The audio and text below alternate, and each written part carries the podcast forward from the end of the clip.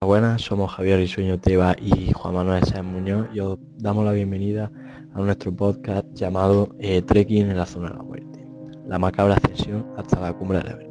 Reynold Messer, considerado el mejor himayalista de todos los tiempos, calificaba la subida al Everest como un trekking a la zona de la muerte, una ascensión macabra salpicada de cadáveres de montañeros.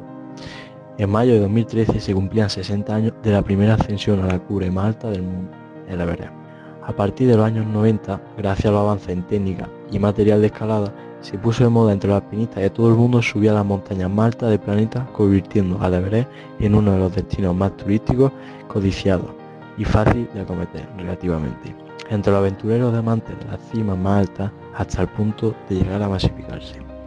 Durante estos años, los accidentes han sido causados en muchos casos por la inexperiencia y poca preparación de los escaladores, o por el ansia de hacer cumbre los más de 250 cuerpos que se cree que han desaparecido bajo la nieve y el hielo del Everest, algunos han aflorado y en la actualidad es posible encontrarlos en el mismo estado en el que murieron en el transcurso de la ascensión. Varios de ellos se han hecho tristemente famosos, llegado incluso a servir de punto de referencia a los escaladores. Otros han sido retirados por serpas, dejándolos simplemente fuera de la vista de los alpinistas, lo cual causa que muy pocos hayan sido rescatados y enterrados.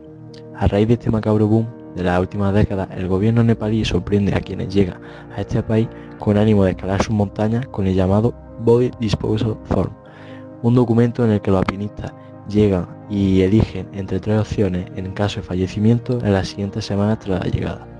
La primera es dejar el cadáver en la montaña, la segunda es trasladarse a Kathmandú o la tercera repatriar el cadáver.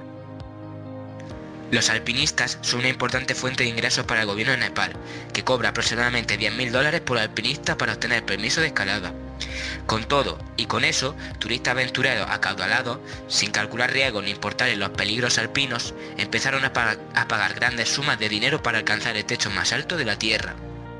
La penúltima de las grandes desgracias ocurrió en 2014, donde 16 serpas, que son pobladores de las zonas montañosas de Nepal, fallecían sepultados por una avalancha de hielo y nieve.